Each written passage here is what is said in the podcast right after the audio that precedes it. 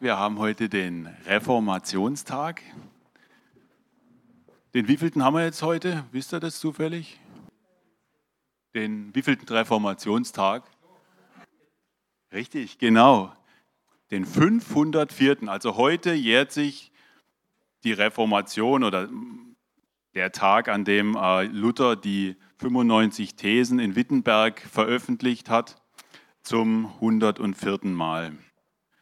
Vor vier Jahren hatten wir ein großes Event in Deutschland oder viele große Events in Deutschland. Ein ganzes Jahr lang wurde die Reformation gefeiert zum 500. Mal. Die evangelische Kirche hat da vieles unternommen, um dieses Ereignis wieder ins Bewusstsein der Menschen zu rufen. Aber ich denke mit mehr oder eher weniger Erfolg, denn ähm, ich hatte so den Eindruck, die Resonanz in der Bevölkerung war nicht arg groß. Die Mehrheit der Menschen hat nicht verstanden, was Reformation eigentlich bedeutet hat für Deutschland und für die ganze Welt, kann man sagen, obwohl es ja von Deutschland ausgegangen ist. Das liegt vielleicht auch daran, dass die Menschen damals aus einem ganz anderen Hintergrund kamen als die Menschen heute.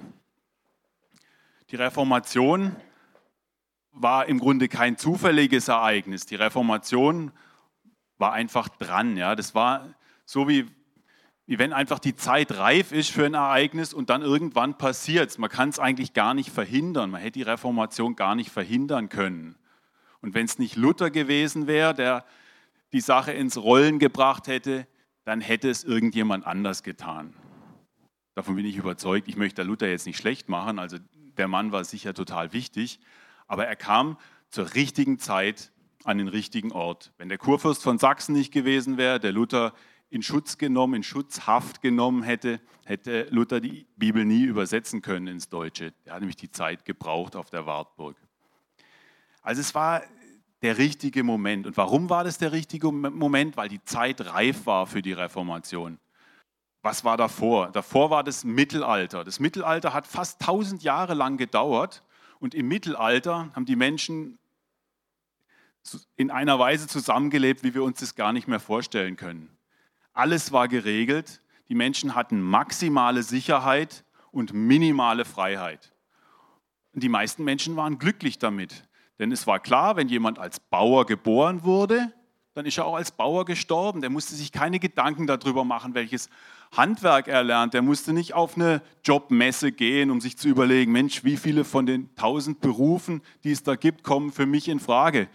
Wenn der Vater Zimmermann war, dann wurde der Sohn auch Zimmermann. Das war völlig klar. Und wenn er alt genug war, dann wurde er in eine Zunft aufgenommen. Die Zunft hat sich dann um die äh, sozialen Belange gekümmert. Wenn er dann äh, seine Arbeitskraft nicht mehr hatte, wenn er quasi äh, berufsunfähig war, dann hat die Zunft die Berufsunfähigkeitsversicherung übernommen. Die Menschen waren total abgesichert, aber eben auch maximal unfrei. Und der, mit der Zeit wurde das immer schwieriger. Es wurde immer enger und auch die Kirche hat natürlich auch ihre Rolle gehabt in dem ganzen System, hat den Menschen maximale Sicherheit garantiert. Die Kirche hat gesagt, wenn ihr zu uns gehört, wenn ihr alles macht, was wir sagen, wenn ihr nur im Gottesdienst sitzt und dabei seid und die heilige Messe mitfeiert, dann seid ihr gerettet. Und wenn ihr dann noch das macht, Ablass zahlt und was es da alles noch gab, die Gebete sprecht, die wir euch vorbeten, dann kann euch nichts passieren, dann kommt ihr in den Himmel. Die Leute haben das geglaubt und das ist eigentlich auch eine relativ bequeme Sache, wenn man so lebt und auch daran glaubt, ähm, ist man relativ, kann man relativ beruhigt leben. Aber es gab eine Zeit und die hat in Italien angefangen, die Renaissance, sagt euch sicher was. Die ähm, Menschen dort, die hatten aus, ähm, aus dem Osten, aus äh, dem ehemaligen Konstantinopel oder dem ehemaligen Byzanz, haben die Schriften aus den, von den antiken Philosophen bekommen, vor allen Dingen Platon und Aristoteles. Und als sie die gelesen haben, da sind ihnen die Augen aufgegangen, da haben sie auf einmal gemerkt, hey, da gibt es ja noch viel mehr das, was uns die Kirche erzählt, das ist ja eigentlich nur ein ganz kleiner Bereich von dem, was eigentlich möglich wäre, was der Mensch eigentlich alles machen kann. Und dann sind ähm, Menschen hergegangen und haben sich ja, an, an Wissenschaft orientiert, haben überlegt, was können wir alles machen, was ist alles möglich, haben äh, Entdeckungsreisen geplant und haben, ähm, sind natürlich dann auch in Konflikt mit der Kirche geraten. Ja? Galileo zum Beispiel, der hat dann ähm, festgestellt, dass die Erde doch keine Scheibe ist und so weiter. Ja? Und das gab alles, hat das ganze Weltbild damals ins Wanken gebracht. Und das gehört alles dazu. Leonardo da Vinci war der Sohn von einem Adligen und einer Magd, ein uneheliches Kind. Und trotzdem einer der begnadetsten, begnadetsten Gelehrten und Wissenschaftler und Künstler seiner Zeit, Universalgenie kann man, kann man sagen. Also solche Leute, die haben das ganze System gesprengt. Ja? Die haben der Welt gezeigt, dass das, was die Kirche erzählt, dass das eigentlich nicht der letzte, äh, der Weisheit letzter Schluss ist. Und Luther kam in diese Zeit rein und hat äh, gemerkt, da, da stimmt, das stimmt hinten und vorne nicht mehr. Das klemmt an allen Ecken und Enden und ähm, geriet dann auch mit der Kirche in Konflikt und hat dann ähm, einige Thesen aufgestellt, unter anderem, dass der Mensch nicht mehr der Kirche verantwortlich ist, sondern Gott direkt verantwortlich ist. Also direkt mit Gott in Verbindung treten kann. Das war was völlig Neues. Absolut krass was Neues. Dass der Mensch als Individuum überhaupt was zählt, war was völlig, völlig Unbegreifliches. Im Mittelalter war der Mensch als Individuum, als einzelner Mensch gar nichts, nur die Gemeinschaft hat gezählt. Also Ganz anders als heute. Heute ist das Individuum alles, meine Bedürfnisse, meine Rechte, die füllen mein ganzes Denken aus. Was die Gemeinschaft angeht, das äh, steht an zweiter Stelle. Deswegen ganz andere Welt, ganz anderes Gesellschafts- und Weltbild. Ich möchte euch ein Bild zeigen, und zwar stammt es von einem Künstler, der mit Sicherheit einer der berühmtesten Künstler ist, die je gelebt haben oder war, die je gelebt haben.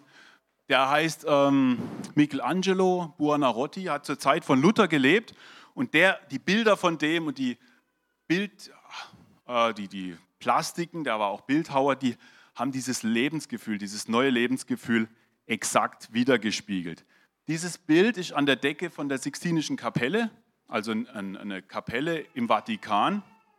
Die hat er über Jahre hinweg ausgemalt in vielen, vielen, vielen äh, Tagen ist er da an der Decke gehangen oder gelegen vielmehr und hat diese Bilder gemalt. Kann man heute noch bewundern. Und dieses Bild von Michelangelo zeigt exakt das neue Weltbild. Gott auf der rechten Seite als Mensch dargestellt, eine unerhörte Geschichte, ja, Gott als Mensch darzustellen, und auf der linken Seite Adam, Bild heißt die Erschaffung des Adam. Der erste Mensch wird von Gott erschaffen und hier fast auf Augenhöhe mit Gott, auch im Mittelalter völlig undenkbar, äh, begegnet hier Adam Gott und äh, wird ihm so gegenübergestellt. Das hat natürlich die Menschen enorm bewegt und auch provoziert. Der Mensch hat auf einmal erkannt, was er für ein Potenzial hat, ja? was in ihm drin, drinsteckt, dass er von Gott, Gott ähnlich oder nach dem Bilde Gottes geschaffen war, das, das, das eine, war eine unglaubliche Herausforderung. Der Mensch hat auf einmal erkannt und auch dann mit den antiken Schriftstellern und Philosophen, Aristoteles in erster Linie erkannt, was da für Möglichkeiten in ihm drinstecken. Die ganze Wissenschaft, die technischen Entwicklungen haben damals ihren, äh, ihren Anfang genommen ob es jetzt der Buchdruck war, die Wehrtechnik, alles, es hatte jetzt nicht unbedingt was mit Gott zu tun, sondern der Mensch hat erkannt, ich bin wirklich, ich bin wirklich wer, ja. Ich muss nicht mehr der Kirche glauben und muss mich nicht mehr klein machen lassen. Ich bin kein armes Würstchen mehr, sondern ich bin jetzt wer.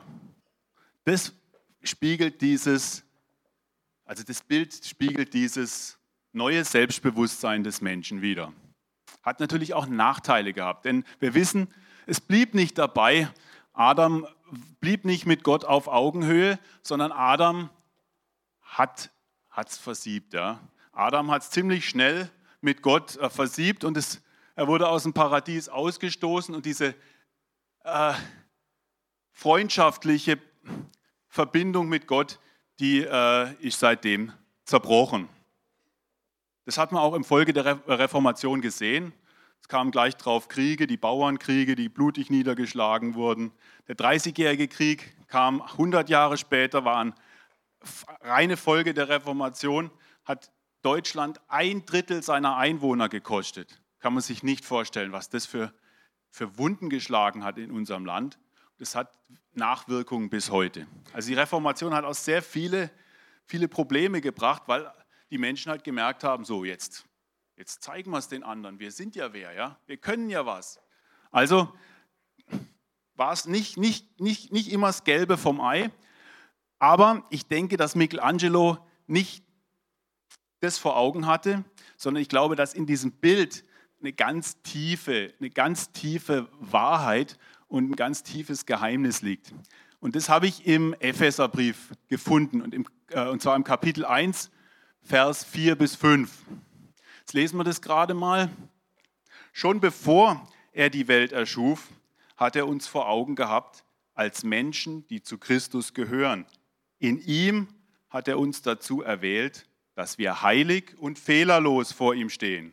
Aus Liebe hat er uns dazu bestimmt, seine Söhne und Töchter zu werden. Durch Jesus Christus und im Blick auf ihn. Lest gerade nochmal durch. Sehr viel steckt da drin in den zwei Sätzen. Paulus schreibt hier an die Epheser ein ganz tiefes Geheimnis, das Gott ihm offenbart hat, das vorher, vor Paulus noch niemand in der Form ausgesprochen hat. Nämlich, dass Gott, als er die Welt erschaffen hat, schon geplant hat, dass wir seine Söhne und Töchter werden. Adam, so wie er da jetzt dargestellt ist, war Geschöpf war nicht Sohn, nicht, nicht leiblicher Sohn von Gott. Er war Geschöpf. Gott hatte zwar eine Beziehung zu diesem Adam, aber nicht als Sohn. Aber Gott wollte, dass wir seine Kinder werden. Er wollte, dass wir mehr werden als der Adam, den er geschaffen hatte. Das war sein Plan. Und sein Plan war, uns zu Söhnen und Töchtern zu machen, uns in einen ganz anderen, viel, viel höheren Stand zu heben, als den, den wir als Geschöpfe gehabt hätten. Aber das ging nur, indem er Jesus Christus in die Welt gebracht hat. Und das ist das tiefe Geheimnis, was in diesem Bild verborgen ist. Ich glaube nämlich, dass dieser Adam da auf der linken Seite nicht der erste Mensch, der erste Adam ist, sondern der zweite Adam, Jesus Christus. Wenn ihr nämlich den zweiten Satz anschaut, da steht, aus Liebe hat er uns dazu bestimmt, seine Söhne und Töchter zu werden, durch Jesus Christus und im Blick auf ihn. Wenn Jesus seinen Sohn Jesus Christus anschaut, schaut er uns an. Das ist das tiefe Geheimnis von Gott, Gottes Menschsein, ja? dass Gott Mensch geworden ist, damit er uns als Söhne und Töchter anschauen kann. Er ist selbst Mensch, damit er uns damit reinnehmen kann in seine Gemeinschaft. Das tiefe Geheimnis, was uns Paulus da offenbart. Und genauso ist es. Gott schaut den Menschen an, schaut Jesus Christus an und er sieht uns. In Jesus Christus sieht Gott uns. Genauso ist es umgekehrt. Jesus sagt, wer mich sieht, sieht den Vater. Das heißt, wenn wir Jesus anschauen, sehen wir Gott. Das heißt, genauso wie wir auf Jesus schauen und Gott sehen, schaut Gott auf Jesus und sieht uns. Das ist das tiefe Geheimnis, was uns Paulus offenbart. Und ich denke, Michelangelo hat das im Hinterkopf gehabt, als er dieses Bild gemalt hat. Gott schaut Jesus an und sieht uns als Söhne und Töchter. In Jesus stehen wir jetzt schon heilig und fehlerlos vor ihm. Wir müssen uns nicht bemühen, dass wir heilig sind oder fehlerlos. Das werden wir nie erreichen. Wir sind nie heilig und fehlerlos. Wir werden immer Fehler haben, solange wir leben. Aber weil Gott uns durch Christus, durch Jesus anschaut, durch seinen leiblichen Sohn, sind wir jetzt schon heilig und fehlerlos. Das ist das Geheimnis dabei. Und das ist nicht einfach zu verstehen, vom Verstand her sowieso nicht. Man muss es halt glauben, man muss es annehmen und dafür dankbar sein, ja, dass es so ist. Warum Gott sich das so ausgedacht hat, kann ich euch nicht sagen. So, das war jetzt ein bisschen theoretisch. Ich wollte es jetzt auch noch ein bisschen praktischer machen. Und das ist das Tolle an Paulus. Könnt ihr mal die nächste Folie machen? Er bleibt nicht bei der Theorie. Bei Paulus wird es immer ganz praktisch. Das macht ihn mir sympathisch, weil ähm, er nämlich ganz auch normal Mensch war, hat immer für seinen Lebensunterhalt gearbeitet, wie wir auch. Ähm, und an die Epheser hat er einen Brief geschrieben. Ähm, ich würde mal sagen, die Epheser waren die Normalos unter den Christen. Er hat auch zum Beispiel den Römerbrief, hat er mehr an die Christen geschrieben, die einen jüdischen Hintergrund hatten. Deswegen war der für Luther so wichtig, der Römerbrief, weil er aus diesem mittelalterlichen Hintergrund kam. Ja. Kommen wir aber nicht, oder die wenigsten von uns haben so eine christliche Vergangenheit, wo es sehr gesetzlich zuging, wo es darum ging, dass man alles richtig macht und ein Gott über allem schwebt, der ähm, uns in die Hölle schicken kann, wenn er will oder so. Die meisten Menschen in unserer Gesellschaft glauben an sowas nicht mehr. Nee, denen kann man was von Hölle erzählen, aber die zucken, äh, zucken mit den Schultern. Die können damit nichts mehr anfangen. Die Leute im Mittelalter aber sehr wohl. Ja. Für die war die Hölle das Problem schlechthin. Also ganz andere Welt. Und ich finde, der Epheserbrief passt auf unsere heutige Gesellschaft deutlich besser als der Römerbrief. Deswegen habe ich den auch ausgewählt, weil ich denke, die Menschen heutzutage, die haben weniger das Problem mit äh, Strafe und Angst vor Hölle und mit dem Gesetz. Und das ist für die Menschen heutzutage nicht das Problem. Das Problem, was die Menschen heutzutage haben, finde ich, steht da ganz gut beschrieben. Das ist mich sehr aktuell. Deswegen lese ich es jetzt mal vor. Das aber sage ich euch im Auftrag des Herrn mit allem Nachdruck. Ihr dürft nicht mehr wie die Menschen leben, die Gott nicht kennen und deshalb von ihrem verkehrten Denken in die Irre geführt werden. Ihr Verstand ist verdunkelt und sie haben keinen Zugang mehr zum wahren Leben, zu Gott. Das kommt von ihrer Unwissenheit und ihrem verhärteten Herzen. Aus ihrer inneren Lehre heraus überlassen sie sich dem Laster. Sie treiben jede Art von Unzucht und sind von unersättlicher Habgier. Ihr wisst, dass sich ein solches Leben nicht mit dem verträgt, was ihr über Christus gelernt habt. Ihr habt euch von ihm, ihr habt doch von ihm gehört, ihr seid über ihn unterrichtet worden und habt an Jesus den Maßstab für euer eigenes Leben. Legt also eure frühere Lebensweise ab. Ja, legt den ganzen alten Menschen ab, der seinen Begierden folgt. Die betrügen ihn nur und führen ihn ins Verderben. Lasst euch in eurem Denken erneuern durch den Geist, der euch geschenkt ist. Zieht den neuen Menschen an, den Gott nach seinem Bild geschaffen hat und der gerecht und heilig lebt aus der Wahrheit Gottes, an der nichts trügerisch ist. Also hier steht nichts von Gesetz und von Höllenstrafen und all solche Dinge. Es geht einfach darum, dass der Mensch, der natürliche Mensch, der nach seinen Trieben lebt, der seinen Gefühlen lebt, der das macht, was ihm gerade, wonach ihm gerade ist, dass er im Grunde nicht diese Leere füllen kann. Alles Mögliche probiert, wie wir das in unserer Gesellschaft erleben. Materielle Dinge, Drogen, Sex, all das wird nicht diese Leere füllen, die wir im Herzen haben. Das spricht hier Paulus an. Es trifft genau auf das zu, was unsere Gesellschaft mitmacht gerade. Und das Problem hatten damals auch die Christen. Also er spricht hier ja nicht zu den Ungläubigen, sondern er spricht zu denen, die damals schon Christen waren. Also das Problem lässt uns ja nicht los. Wenn wir uns einmal bekehren, dann ist damit nicht alles in Ordnung. Er schreibt hier am Ende im 22. Vers, zieht den neuen Menschen an. Zieht den neuen Menschen an. Wer ist der neue Mensch? Der neue Mensch ist Jesus Christus. Das ist der Mensch, auf den Gott schaut, wenn er uns anschaut. Jesus Christus. Der heilig ist, der gerecht ist, an dem es nichts auszusetzen gibt. Aber den müssen wir anziehen. Das heißt, wir müssen den täglich anziehen. Es ist nicht so, dass man sich einmal bekehrt und dann, ist, dann kriegt man so eine Art, äh, ja, so eine Art so eine Art Zaubertrank oder so, der einen dann äh, zum Übermenschen macht oder so. Und dann läuft alles wie geschmiert. Wir wissen, dass es so nicht ist. Also ich zumindest. Bei mir ist es so nicht, ja, vielleicht bei euch. Aber ähm, das heißt, ich muss mich jeden Tag entsche entscheiden, diesen neuen Menschen anzuziehen. Ja. Ich muss jeden Tag diese Entscheidung treffen. Jesus, ich will mit dir zusammen jetzt diesen Tag leben. Ich will mit dir zusammen in dir oder du in mir, je nachdem, wenn, wenn das jetzt Jesus als Mantel betrachtet, der so um einen drumherum ist, dann ist ja außen Jesus und innen drin bin ich. Aber es gibt auch das andere Bild von Paulus, dass Jesus in ihm drin ist und der alte Mensch außen. Also es ist im Grunde egal, wo Jesus ist, ob er jetzt innen ist oder außen. Es ist eine reine Anschauungssache. Wichtig ist, dass er dabei ist, ja? dass er mit uns verbunden ist. Dass wir nicht meinen, wir müssten das alleine schaffen. Wir haben jetzt einmal den Heiligen Geist gekriegt und jetzt lauf mal los und mach was und äh, wird schon alles funktionieren. Du hast ja den Heiligen Geist. Äh, der Heilige Geist ist auch eine Person. Der Heilige Geist ist nicht irgendwie so eine Salbung oder irgend so ein, so ein, so ein abstruses Gerät, ja, mit dem wir ausgestattet sind. Der Heilige Geist ist eine Person und Jesus Christus ist auch eine Person. Das heißt, wir sind mit einer Person verbunden, mit einer eigenständigen Person. Und diese Person, wir zwei zusammen, diese enge Verbindung, die enger ist als eng, ja, da kann, kann keine Messerklinge dazwischen, durch die, zwischen diese Verbindung. Nichts kann uns scheiden von der Liebe Gottes, die uns in Christus begegnet. Nichts.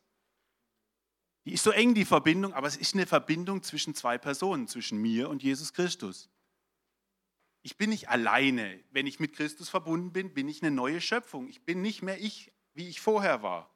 Und das ist genau das Geheimnis, von dem hier Paulus spricht. Wenn er sagt, zieht den neuen Menschen an, dann heißt es, macht euch täglich bewusst, dass ihr diesen neuen Menschen braucht, dass er diesen Anzug Jesus braucht, dass sie einfach da diese Verbindung braucht. Das ist das Entscheidende. Das brauchen die Menschen unserer Gesellschaft. Die brauchen nicht, dass man ihnen sagt, eure Sünden sind euch vergeben, jetzt macht mal als weiter so, ja. Das wird ihre Lehre nicht füllen, sondern die Menschen brauchen tagtäglich Jesus Christus. Das ist das, was die Menschen in unserer Gesellschaft brauchen. Das müssen wir ihnen zeigen, so wie Paulus das den Ephesern in seinem Brief gezeigt hat. Eigentlich müsste der den auswendig können, weil er ist da steckt so viel drin. Das ist, mehr muss ein Christ gar nicht wissen, was in dem Brief drin steht. Jetzt ist die Frage, seid ihr bereit für die Reformation? Für die tägliche Reformation? Weil Reformation fängt immer bei einem selber an. Kann ich sagen, ja, die Kirche muss sich reformieren, die Zeit ist reif und wir müssen jetzt eine, eine, Kampagne starten, wir müssen jetzt die Kräfte mobilisieren. Die Reformation fängt immer bei mir selber an. Und das sagt Paulus auch im äh, fünften Kapitel im Vers 14. So ist die letzte Folie jetzt. Wach auf, du Schläfer, steh auf vom Tod und Christus, deine Sonne, geht für dich auf. Also das sagt er zu Christen, ja, das sagt er nicht zu Ungläubigen. Aufwachen, Renaissance, Reformation, das hat alles was mit Erweckung zu tun, ja. Wir wollen eine Erweckung haben hier in unserer Welt, ja. Die, die Welt braucht dringend eine Erweckung. Aber die Erweckung fängt mit uns selber an. Wir müssen als erstmal aufwachen. Wir müssen erstmal kapieren, wer füllt unsere Lehre im Herzen? Wer füllt unsere Lehre aus? Ist es der Urlaub, den wir haben? Sind es die Dinge, das Auto, was wir uns leisten können? Äh, was es halt alles noch gibt, ja? Darüber redet er jetzt hier. Darum achtet genau auf eure Lebensweise. Lebt nicht wie Unwissende, sondern wie Menschen, die wissen, worauf es ankommt. Die wissen, worauf es ankommt. Nutzt die Zeit, denn wir leben in einer bösen Welt. Damals schon, was weiß ich, 50 nach Christus war die Welt auch schon böse. Seid also nicht uneinsichtig, sondern begreift, was der Herr von euch erwartet. Betrinkt euch nicht, denn zu viel Wein verführt zu einem liederlichen Lebenswandel. Lasst euch lieber vom Geist Gottes erfüllen. Ermuntert einander mit Psalmen und Lobliedern, wie der Geist sie euch eingibt. Singt und spielt Christus dem Herrn von ganzem Herzen Dank Gott dem Vater zu jeder Zeit für alles im Namen unseres Herrn Jesus Christus. Also wie gesagt, er spricht hier zu Christen und nicht zu Ungläubigen. Offensichtlich hatten die Christen auch Alkoholprobleme damals, so wie bei uns auch. Und es geht ja nicht um den Alkohol, es geht einfach um alles, was diese Lehre füllt. Das kann Arbeit sein, das kann äh, Sex sein, das kann äh, materielle Dinge sein, es kann Essen sein, alles, was diese Lehre füllt und nicht der Heilige Geist ist. Das ist damit gemeint mit dem zu viel Wein. Wir sollen nicht wie Unwissende leben, nicht wie die Menschen um uns herum. Wir sollen einen Unterschied machen, weil wir es können. Die anderen können es nicht. Die können die Lehre nicht anders füllen. Aber wir können es, ja. Und das soll man dann auch tun. Und deswegen bin ich auch so dankbar für unseren Lobpreis hier, weil das ist mich genau das, was Gott möchte, ja? dass wir uns gegenseitig ermuntern mit Lobliedern und Psalmen. Und äh, deswegen ist es auch so wichtig, dass wir das machen, dass wir uns hier treffen, dass wir gemeinsam Gott loben. Sagt ihr hier ausdrücklich. Und dann zum Schluss kommt ein ganz äh, wichtiger Satz. Dank Gott dem Vater zu jeder Zeit für alles im Namen unseres Herrn Jesus Christus.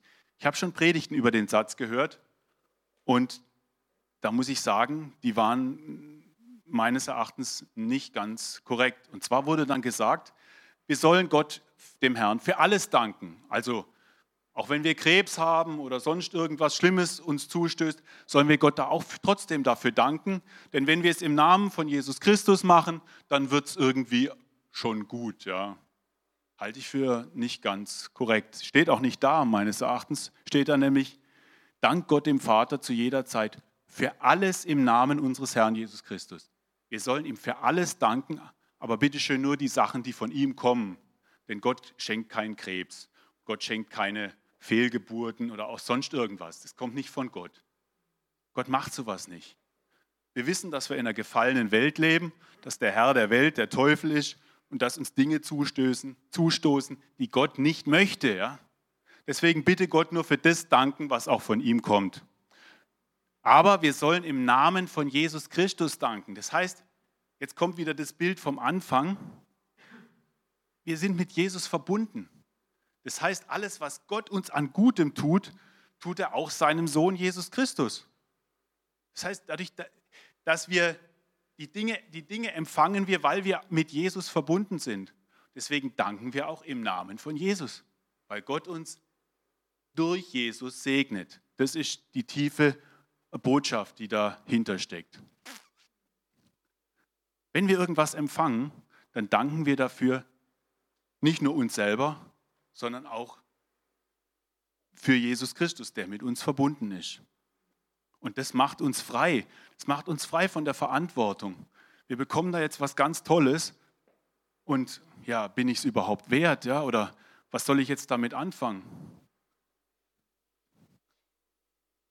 Ich bin es wert, ja, weil es Jesus Christus auch wert ist. Weil ich mit ihm verbunden bin, bin ich es wert können jetzt natürlich meinen, ja, wer bin ich dann, wenn ich nur mit Jesus was wert bin? Aber die Frage, die müsst ihr für euch beantworten, weil das ist die entscheidende Frage. Wer bin ich ohne Jesus? Ja, damit möchte ich beenden. Und wenn jemand noch das Bedürfnis hat, mit mir über was zu reden, was ihn vielleicht bewegt hat oder wo er vielleicht noch Fragen hat, stehe ich gern zur Verfügung.